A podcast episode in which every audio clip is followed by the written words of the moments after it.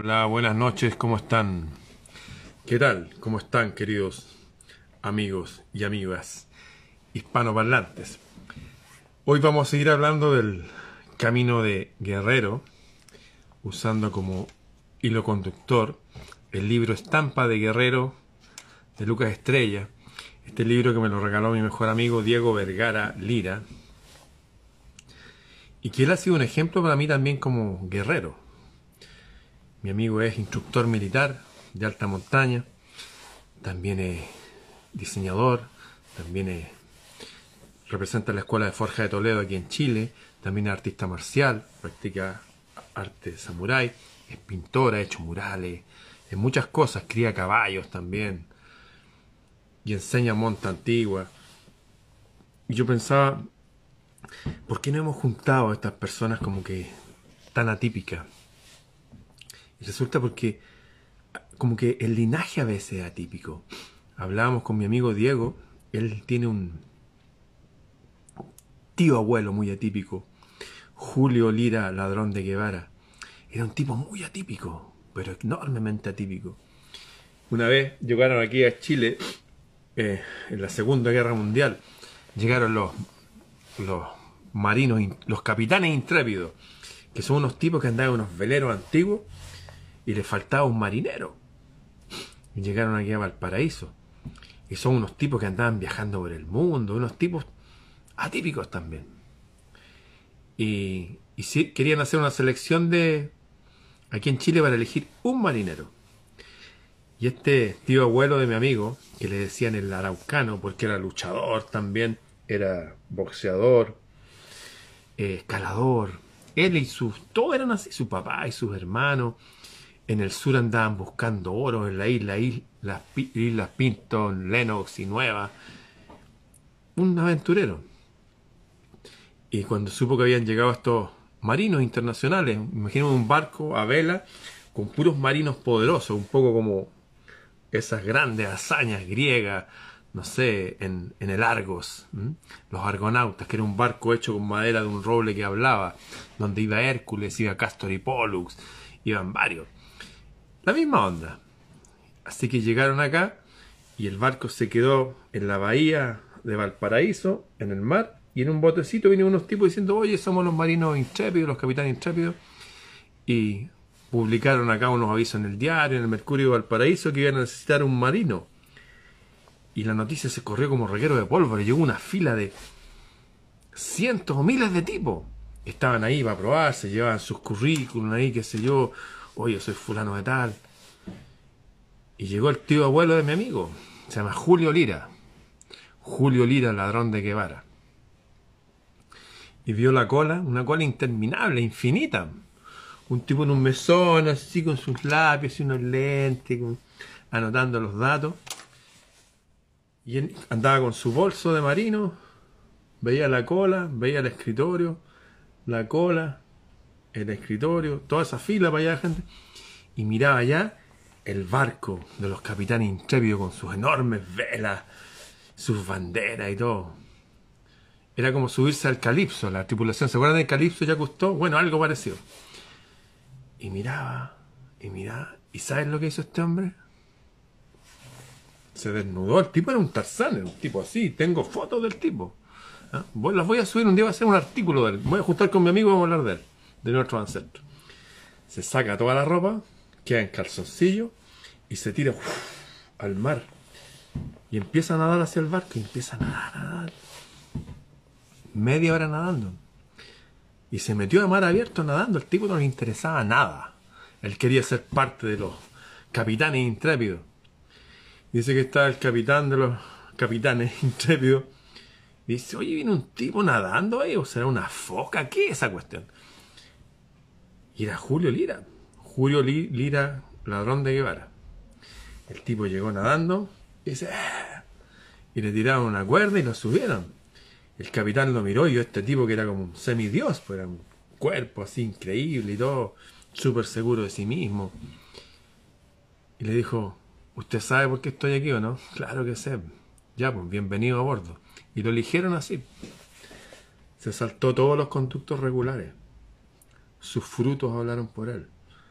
tenía tantas ganas de hacer, pertenecer a eso que se saltó todo. Y el capitán vio en esa actitud dijo, este tipo que es capaz de esto, va a ser capaz de todo, se va a unir a nuestro grupo. Ese ejemplo siempre tenganlo en mente cuando quieran conseguir algo en la vida. Bien, desde aquí saludo a mi amigo Diego Vergara Lira, que debe estar allá en su academia de Forja, en Marchigüe. Es jefe de seguridad del pueblo también, experto en hartas cosas. Los que quieran participar pueden ubicarlo ahí por las redes. Y experto también en cultura japonesa. De hecho, él daba unas charlas de cultura japonesa increíbles. Las dio en la CEPAL acá, en varios organismos internacionales. Ha recorrido el mundo también, igual que su tío abuelo.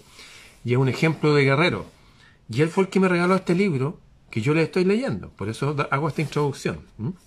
Así que vamos a seguir comentando esta, estos pequeños preceptos, consejos con respecto a cómo debe ser un guerrero. Así que vamos allá. Ya tenemos 300 y tantas personas, es un buen momento. Un guerrero, una mujer guerrera, siempre encuentra su hogar dentro de sí. Consciente de lo transitorio del mundo, un guerrero sabe, está acostumbrado a hallar un refugio dentro de sí mismo. Como un animal que retorna siempre a su guarida luego de vagar por la selva, así retorna el guerrero a su interior. Cuando afuera todo se presenta adverso, cuando la brisa de lo pasajero sopla sobre sus mejillas, el guerrero puede mirarse los ojos por dentro. Recuerdo cuando éramos niños, muchos de nosotros veíamos, no sé, Kung Fu con David Carradine, la historia de Wang Chai Kane. Y un tipo en la época del siglo XIX, Estados Unidos, en la época de los pistoleros del oeste. Y una vez a él lo tomaron, lo acusaron injustamente de algo, junto con un viejito que estaban trabajando en unas líneas férreas, y nos metieron a una caja de lata, de tal forma que en la noche pasara mucho frío y en la mañana mucho calor, en unos climas medios desérticos. Y todos sabían que cuando metían hombres ahí y pasaban 24 horas salían al otro día deshechos, deshechos. Sin embargo, pasaron 24 horas y abrieron esa prisión de metal, de latas, y salieron perfectamente bien, en paz. Porque este guerrero, este monje chaolín que vivía en el oeste, los chinos fueron a poner las vías férreas a todo Estados Unidos. Eh, este hombre le enseñó al otro a hallar un refugio dentro de sí mismo, a estar en paz consigo mismo, a través de la respiración,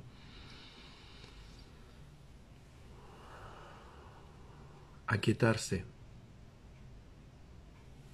Hay una historia que la he mencionado algunas veces, que es necesario recordarla. Y es de un monje, un monje guerrero muy poderoso, poderoso en extremo. Ahí por el año 600 después de Cristo. El tipo se fue desde la India a China llevando el budismo. El monje se llamaba, ¿alguien sabe cómo se llamaba el monje? se llamaba Bodhidharma. Bodhidharma. Y los chinos le decían Taemo. Bodhidharma significa el monje de los ojos azules. Todos los, los antiguos indias, por eso se llaman los indoarios, eran una raza bien especiales como los de Afganistán. ¿Se acuerdan de esa imagen de una mujer de Afganistán, una niñita? En la revista National Geographic, los ojos bien azules así. Así son las razas de ella. Y ese hombre pasó a China, donde tiene los ojos más rasgaditos, así que llamaba mucho la atención. Un tipo grande con los ojos azules, y era muy sabio, y era un guerrero también. Era un guerrero poderoso. De ahí vienen los monjes Shaolin, todo lo que es el Kung Fu y el Wushu y todas las artes marciales. Este hombre pasó de la India a China cuando China eran varios reinos, mi amigo es más experto en estos temas, pero creo que eran como siete reinos, que estaban siempre peleando entre ellos. Así que él tuvo que pasar por camino solo, a veces repletos de bandidos. Y el hombre llegó hasta un reino que se llama el reino de Xiaowen, con X, Xiaowen. Llegó este tipo que era muy afable, era muy culto, sabía muchas cosas, igual que los que vieron la serie Kung Fu, sabía de medicina, sabía de las estrellas, tocaba música, tocaba una flauta, en fin. Eh, y llegó al reino y, todos le dijeron, oh, se entretenían con él, lo querían conocer, era, era físicamente tan distinto. La misma reacción tuvieron los chinos en el año 2015, 16 por ahí, cuando mi amigo Diego Vergara fue a una aldea china. Que lo llevó uno de sus empleados, ellos hacían ropa para acá, para los retails. Lo invitó, ay, quiero invitarle a mi aldea, le dijo mi amigo. Y mi amigo usaba unas patillas igual a Wolverine, de esto de los X-Men, muy parecido físicamente, de hecho. Él, con sus patillas, que sé su nariz grande así, recta, y artista marcial. Y lo invitaron a esas aldeas igual que Bodhidharma. Y dice que llegó a la aldea y la gente ahí en el camino le tocaba la nariz, los pelos de los brazos y todo. Nunca habían visto un occidental. Eso pasó ahora en el 2016. Esto pasó en el año 600. Fue así como, wow, así, ¿qué es esto? No entendían un tipo de ese porte con esos ojos redondos más grandes y de color azul. Raro. Bueno, finalmente lo invitó el propio rey, ahí lo invitó a su palacio, le dijo, oye, ¿y tú hablas nuestro idioma? Le dijo, la, me he enterado con la gente que tú has estado ahí haciendo unas cosas, ahí a la gente, no sé, sabía muchas cosas, el tipo era un sabio. Y le dijo, oye, he notado que tú tienes el doble de la edad de mis hijos que son guerreros. Sin embargo, tú te ves mucho más ágil que él, te ves más lozano, te ves más potente, con mucha energía. Además he notado que manejas mucho más sabiduría que todos mis sabios que me asesoran. Eso me llama poderosamente la atención. Me gustaría conocer tu secreto. ¿Cómo lo haces para atravesar estos caminos llenos de bandidos, enfrentarte? Supe que te enfrentaste a tres hombres antes de llegar acá y los venciste fácilmente. ¿Cómo lo haces tú? ¿Cómo tienes tanta energía? ¿Cómo andas tan alegre? ¿Cómo tienes tanta paz? Pareciera que nunca te enfermas, te ves tan lozano. Y Bodhidharma, el monje de los ojos azules, le dijo a Xiao Wen, le dijo, ¿tú quieres que te cuente mi secreto? Sí, quiero saber tu secreto. ¿Cómo lo haces para mantenerte tan poderoso? Yo quisiera ser como tú. Quisiera que mis hijos fueran como tú. Quisiera que mi pueblo fuera como tú. Quisiera saber tus secretos que vienen de tu reino, de la India aria antigua. Enséñamelo. Enséñamelo. Yo voy a ser tu discípulo. Soy el rey y voy a ser tu discípulo. Es más, si me enseña tu secreto para tener energía y poder y control y paz, yo te voy a regalar toda esa montaña que se ve allá, con todo ese bosque. Y no solo eso, te voy a construir yo mismo un templo. Pero te vas a quedar aquí con nosotros y me vas a enseñar tu secreto. Y Bodhidharma le dijo, bueno, démosle, hagámoslo. Pero te pido solamente una condición, le dice Bodhidharma. ¿Qué quieres, buen hombre? le dijo el rey. Te pido que en los próximos tres minutos me des toda tu atención y no te distraigas nunca, porque lo que voy a decir es de lo más importante que puedes escuchar. El rey quedó así. Dijo, claro, sí, por supuesto. Formoteó las manos, hizo que todos salieran, todos, fuera y se quedaron los dos sentados frente a frente en un comedor de roble grueso, pesado, grande. Y Bodhidharma se pone de pie, estaban sentados, y le dice al rey, por favor, póngase de pie. El rey se pone de pie, dice, Lo que vamos a hacer, vamos a tomar esta gran mesa y la vamos a correr para allá un metro. Ya le dice el rey, vamos. era una mesa de roble, pesada, pesaba más que una persona, pesaba más de 100 kilos. Así que la van a tomar y el rey hace... Y la corren. Y le dijo, ¿se dio cuenta lo que hizo? ¿Qué dijo? Lo que hizo cuando corrió la mesa. Corrí la mesa, le dijo. No. Antes de correr la mesa, usted hizo algo que yo incluso escuché el sonido de ese algo. Eh, el sonido. Ah, sí, respiré profundo. Dijo, ¿y por qué respiró profundo? Eh, ¿Por qué respiré? Bueno, respiré profundo para tener más fuerza.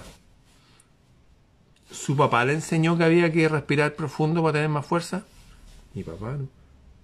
No le dijo. ¿Su abuelo tal vez? No. ¿Su maestro? Nadie me ha enseñado esto. Ah. Su alma sabe que es así. Sí, es algo que sé. No sé cómo lo sé, pero lo sé. Bien, dijo. Fue y le dijo, oiga, he notado que usted al lado de su palacio, ahí dice, su trono, tiene una tortuga gigante. Y cuando llegué acá vi muchas tortugas. Sí, le dijo, las tortugas aquí son sagradas. ¿Cuánto ha vivido esa tortuga que tiene usted ahí? Esa tortuga era del padre de mi abuelo. Esa tortuga debe tener más de 100 años. ¿En serio? Le dijo. Sí. Permítame mostrarle, le dijo. Y fue y tomó un cristal que andaba él usando al cuello. Y le dijo, venga, acérquese. Y le puso el cristal en el hocico de la tortuga. Así. ¿Y sabe lo que pasaba? El cristal se empañaba así.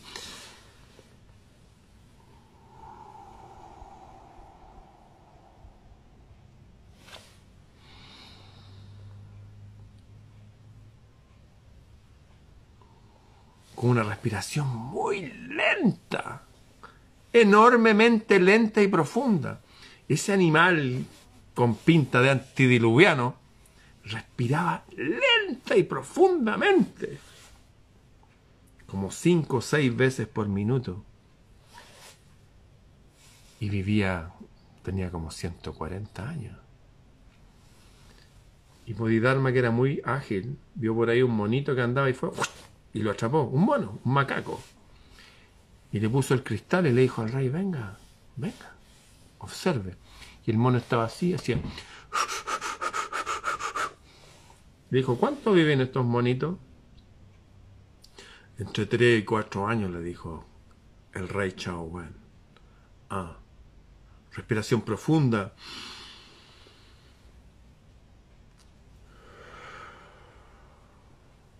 Vida larga. Respiración cortita, vida corta. El rey dijo, oh. Bodhidharma lo miró y le dijo, respiración profunda. Fuerza. Oh, qué interesante, dijo. Después le dijo, oiga, rey, usted tiene buena memoria, ¿cierto? Sí, le dijo. ¿Usted alguna vez se ha enamorado? Eh, sí, claro, dijo, muchas veces. Ah. ¿Qué recuerda de estar enamorado? Y cuando le dice eso, el rey es así. Me dijo, ¿voy a darme qué fue eso? ¿Qué fue qué? Escuché un ruido de nuevo. ¿Eh? Ah, suspiré. Analicemos el suspiro. ¿Qué es un suspiro? Y dijo, un suspiro es una respiración profunda y que después se suelta despacito. Ah, respiración profunda, como cuando uno tiene fuerza, como la tortuga. Sí, es verdad. ¿Y qué recuerda de esos periodos, cuando estaba así enamorado y andaba suspirando? Bueno, recuerdo que eh, me costaba dormir. ¿Por qué? ¿Tenía... ¿Se sentía mal? No, me sentía muy bien. Lo que pasa es que tenía tanta energía como tenía tanta energía que lo único que quería es que llegara luego el día para ver a mi amada. Ah, interesante. energía. Y le daban ganas de comer harto. No, no, por el contrario, dijo. Como que no me daban ganas de comer, como que me sentía saciado. Saciado. Respiraciones profundas, que botan el aire de a poquitito. Tiene mucha energía, se siente saciado. Sí, dijo. ¡Wow! ¡Qué interesante! ¿eh? Finalmente fue y le dijo, he observado que en su reino está lleno de espadas. Sí, le dijo, y se levantó el monje y tomó una espada que el rey tenía ahí en la pared y le dijo, ¿con qué tipo de acero hacen sus espadas? ¿Con qué tipo de metal? Y dijo, bueno, eh, con metal, hierro y otras cosas que hacen los alquimistas. Pero ¿cómo hacen para darle la forma, para fundirlo, para que sean así? Y dijo, mm, bueno, con fuego. Lo metemos al fuego y con fuego básicamente fuego. Oh, dijo Alma. Y tomó la espada y la puso ahí en, una llama de una vela que estaba así como esta. Y le dijo, oiga, pero eh, yo la pongo en la vela y no, no pasa nada, pues. No, no pues dijo que uno tiene que poner fuego y echarle aire. Mucho aire. Con unos fuelles que tenemos así que uno lo hace. Se llena así. Después... Ah, eso me recuerda a la respiración de la tortuga, me recuerda cuando tomamos la mesa, me recuerda que usted estaba enamorado varias veces. Dijo, hoy sí. No, no, sé si le entiendo exactamente, le dijo, pero siento como para dónde me está guiando, amigo monje. Y finalmente le dijo el monje Bodhidharma, le dijo, ¿usted tiene buena imaginación? Sí, le dijo. Bien, siéntese aquí al, lado mío, con su silla. Y dijo, imagínese, amigo rey, ya estaban de compadre casi. Imagínese, amigo, que vamos los dos corriendo a caballo haciendo una carrera aquí uno de sus campos. ¿Mm? Y usted me adelanta, usted me va ganando. Ya le dijo. ¿Ya? Entonces imagínese eso, ¿ya? vamos, a la cuenta de tres. Uno, dos, tres, ya. Y se imaginó que iban corriendo.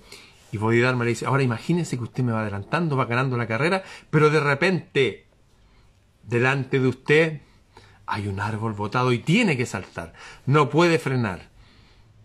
Tiene que saltar. Imagínese todo. Y va el rey y hace esto. Se imagina que... Y hace...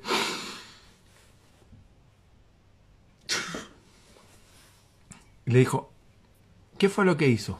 Eh, bueno, la respiración de nuevo. Respiré profundo. Mantuve el aire. Y salté. ¿Y por qué hizo todo eso? Eh, no sé. ¿Cómo que no sé? Estas no son cosas que enseñan los padres, ni los abuelos, ni los maestros. Su alma lo sabe. Consúltela su alma. Y el rey dijo, a ver, voy. Hice esto porque así tengo más control. Aunque la situación era de peligro de muerte, no importa. Voy a sobrevivir. ¿Podríamos hablar de confianza? le dijo William. Sí, confianza, control, poder. Eso, energía. Mi energía era del caballo, uno solo. Mm, bien. Le dijo el monje luego, usted me pidió que le enseñara mi secreto. Y ya se lo acabo de enseñar. ¿Cómo? Sí, el poder del chi. ¿Qué es el chi? le dijo él. Aquí se llama chi. Nosotros le decimos prana. Y en esas islas, al final, Japón, le llaman ki. Ki. Shi. Prana. Es el espíritu de vida que viaja en el oxígeno, como para fundir metales, para llenarse de control y de paz, aún en momentos difíciles, como un accidente imprevisto, como el árbol botado, para llenarse de vida cuando uno está enamorado, Y después de eso le enseñó unos ejercicios que se llaman Chi Kung, que es aprender, volver a respirar como respirábamos cuando niños, pero con la fuerza de los leones, de los osos. Unos ejercicios para llenarse de poder. Y ese fue el ejercicio que le enseñó el rey a este rey chino que se llama Chao que se lo enseñó el monje Bodhidharma, el monje de los ojos azules. Y los chinos lo llamaban en el idioma de ellos Taemo. Le enseñó el poder del chi, ki o prana. Bien, seguimos. Un guerrero halla su hogar dentro de sí. Y en ese hogar hay guía, hay cosas que traemos en nuestro instinto, en nuestro sentido, como esto de respirar para tener más fuerza o tener más control. Pero eso no lo hace en forma inconsciente. ¿Y si lo hago consciente? ¿Y si lo hago consciente? Así salieron estas órdenes de monjes guerreros que se llaman los Shaolin. De hecho, bosque en chino se dice Lin, y montaña se dice Chao en chino de esa época. Por eso los monjes del Shaolin significan los monjes del bosque de la montaña. Y ahí está la serie Kung Fu antigua. Ah, subí un link con toda la serie completa de Kung Fu para que lo disfruten los padres y los hijos especialmente a mi sitio de Telegram. Tengo mi sitio Ramón Freire Oficial, que están todas las cosas que me censuran, qué sé yo, y todo el resto y tengo uno que se llama Música Libros, todo junto. Subí películas para ver, aquí está el link para toda la serie, subí unos libros interesantes y música también. Así que, para que vayan considerando, pueden ir a, especialmente los hombres, los papás, con sus hijos, pueden ver esas series, son muy entretenidas. Bien. Cuando afuera todo se presenta adverso, cuando la brisa de lo pasajero sopla sobre sus mejillas, el guerrero puede mirarse adentro, adentro de su hogar interior. Pero sabe que allí tampoco está completamente a salvo. Las artes de la guerra le han mostrado lo frágil que puede ser la vida, lo perecedero de sus envolturas. Por ello, en último término, el guerrero se asienta en aquello que puede permanecer tras lo que cambia. El guerrero halla su fundamento en el amor y en el conocimiento de sí mismo, de los dioses y demonios que habitan. Uno sabe que hay luz y sombra en pugna. Uno sabe que tiene que tener amor. Tiene que cuidar a alguien. Por ejemplo, los caballeros que usaban esta espada tomaban el amor de una mujer, que a veces ni siquiera era su, no tenía ni siquiera esposa, pero conocían a una mujer y les dedicaban sus triunfos a ella. Y las cuidaban también, las proveían. Pues el caballero, ah, el caballero que se preocupa, que le abre la puerta del carro. Eso viene a la época cuando andaban en carro con caballos, ¿no? Y le bajaba una escalerita que lleva, le ayuda a bajar, a descender. Eso. El amor, amar la musa inspiradora.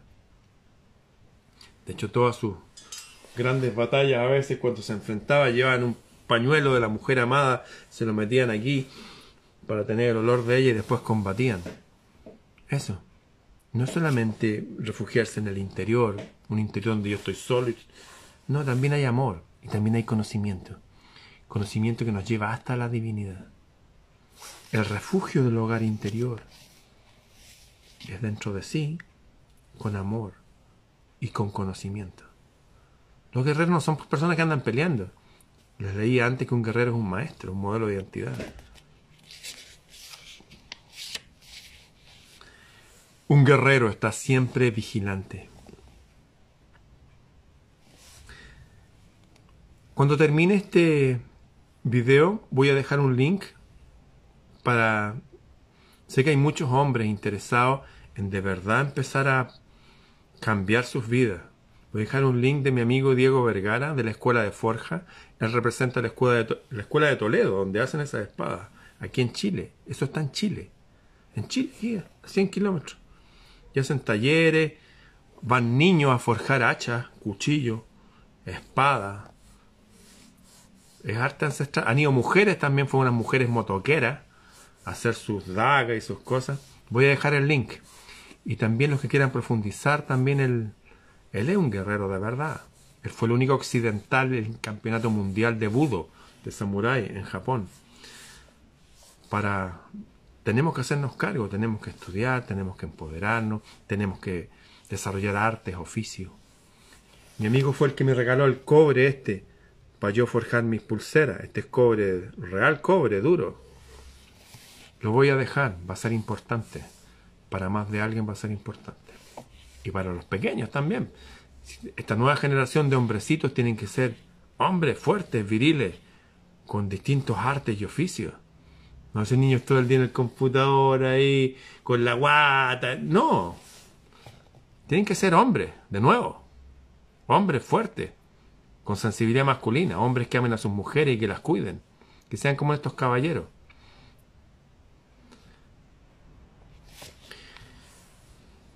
Un guerrero está siempre vigilante. La senda es una red de delgados hilos que cruzan en todas direcciones por sobre un precipicio. Constantemente debemos tener cuidado acerca del lugar en donde ponemos el pie. El otro día, el otro día venía rápido y tuve que subir una escalera de estas mecánicas. Y ando yo con mis botas, qué sé yo. Uso unas botas medias largas para arriba, de cuero. Van Helsing me gritaron. ¡Buena, Van Helsing! me gritó un chileno que hablan así. Ando con un sombrero grande, ¿no? Y andaba rápido. Y creo que alcancé a ver, alcancé a ver que la escalera, porque se van metiendo las escaleras uno en otro cuando y van doblando escalera mecánica. Y alcancé claramente a ver que estaba más negra en las uniones porque estaba como en aceite nuevo, era la mañana. Estaba engrasada, ahí echado grasa la cuestión. Y yo soy grande y peso, no sé, casi 90 kilos. y voy y piso y me resbalé. Y dije, wow. Igual reaccioné rápido, puse el brazo. Dije, wow, estuvo cerca. Ni siquiera alcancé, o sea, me di cuenta, pero andaba tan rápido metido en mi mundo que me dije, oh, tengo que bajar el ritmo. Mi mente va más rápido que mis pasos, no está bien eso. La senda es una red de delgados hilos que cruzan en todas direcciones por sobre un precipicio. Constantemente debemos tener cuidado acerca del lugar en donde ponemos el pie. Por eso me acordé. No podemos distraernos pensando en la forma de tal o cual nube. Tampoco podemos clavar los ojos en lo profundo del precipicio, pues de seguro el miedo nos paralizaría. Tampoco hay que estar concentrado en el mal que gobierna el mundo. Hay muchas personas constantemente enviándome malas noticias. Yo las borro. Estoy muy bien informado, ya no necesito saber más del mal. Necesito despertar a mis amigos. Eso. a los antiguos eh, del ejército. Tampoco podemos clavar los ojos en lo profundo del precipicio, pues de seguro el miedo nos paralizaría. Y si no somos capaces de distinguir el camino correcto para nosotros en medio de la multiplicidad, nos perderemos girando incesantemente en el círculo del samsara, que es el círculo que dicen los orientales de muerte y reencarnación. Siempre aquí sin entender qué es esto. La idea de aprender por qué estamos aquí y pasar a un mundo mejor que este. Por eso pregunto una vez más, ¿a dónde vas? ¿De dónde vienes? ¿Vas a donde quieres?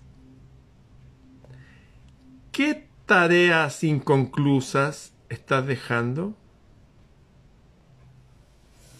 ¿Cuánto de ti has mal vendido? ¿No has valorado en ti? Un guerrero está siempre vigilante. Mantengámonos receptivos. Un segundo basta y tus pasos se podrían perder en la maraña. Respira por tus huesos, huele con tu piel, mira con tus oídos, oye con tu palma izquierda. Eso te permitirá percibir de antemano las situaciones peligrosas. Uno está totalmente despierto. Hasta el rabillo del ojo da información. Hasta el pie donde pisa. Eso te permitirá percibir de antemano las situaciones peligrosas y evitarlas para no malgastar tu energía. Te guiará hacia la compañía de aquellos que sabrán quererte bien. Esos sentidos no es solamente cuando uno está caminando, es cuando uno está entre gente y uno dice, esta es gente buena, esta es gente buena. Me voy a unir a su ejército o lo voy a unir al mío o peleamos por la misma causa. Me voy a hacer cargo de esta persona, la voy a cuidar, la voy a defender de nuevo esos sentimientos de la caballería antigua, de cuidar, de proteger. Te guiará hacia la compañía de aquellos que sabrán quererte bien. Llegará finalmente a donde quieres, pero para eso hay que estar alerta. Basta con que te mantengas vigilante, tranquilamente vigilante y que no pierdas de vista el arco iris de tus sueños. Y lo demás es solo paciencia y aplicarte día a día en lo que uno quiere. Tú ya sabías de eso, ¿cierto?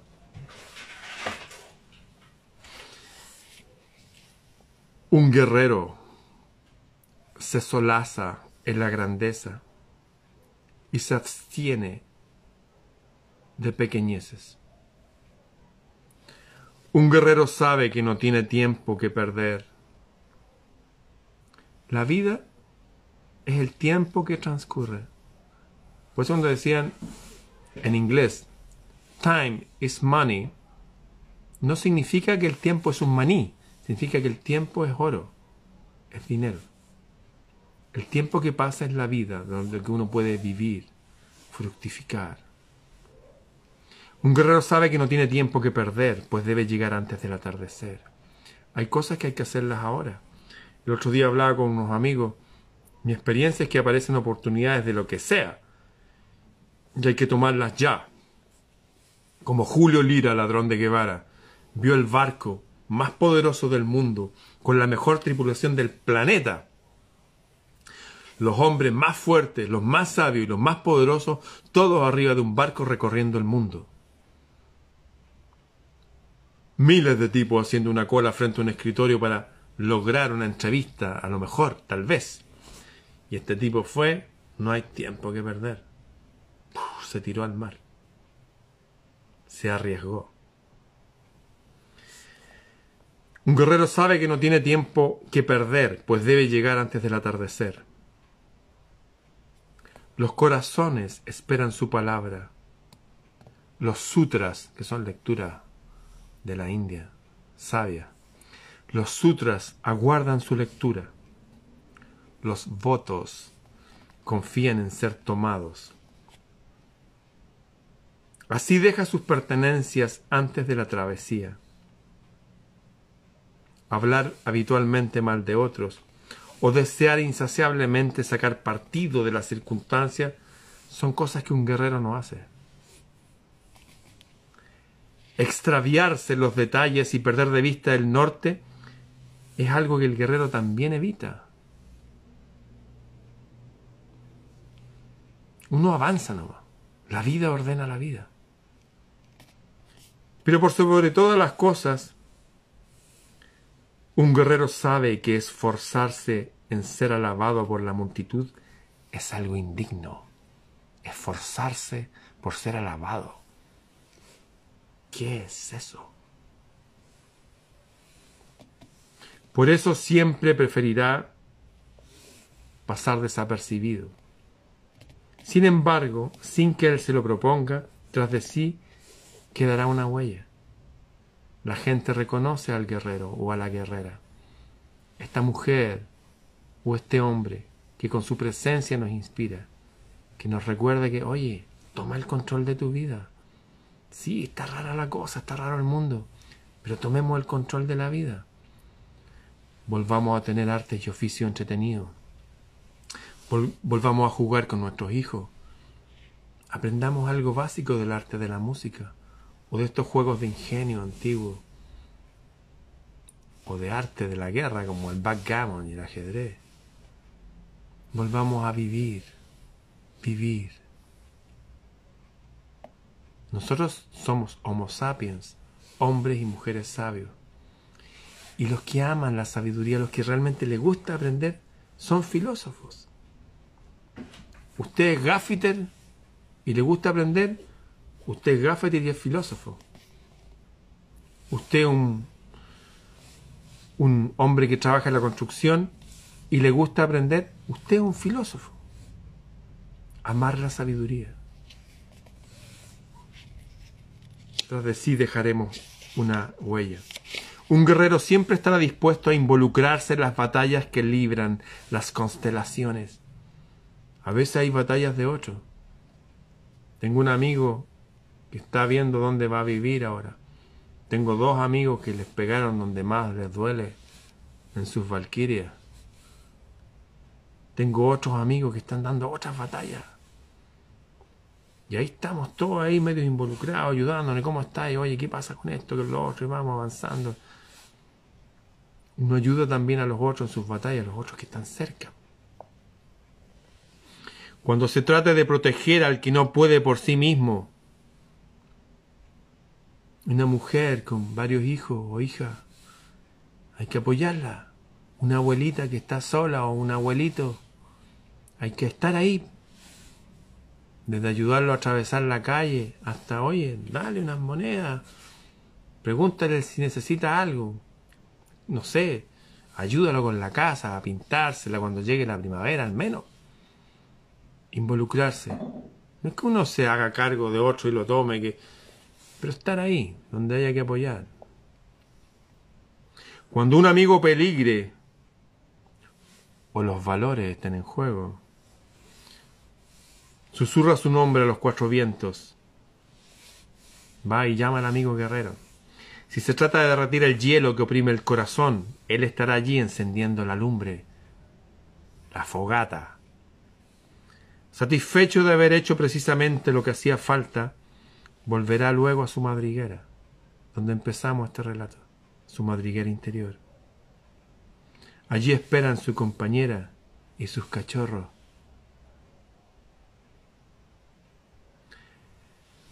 Bien,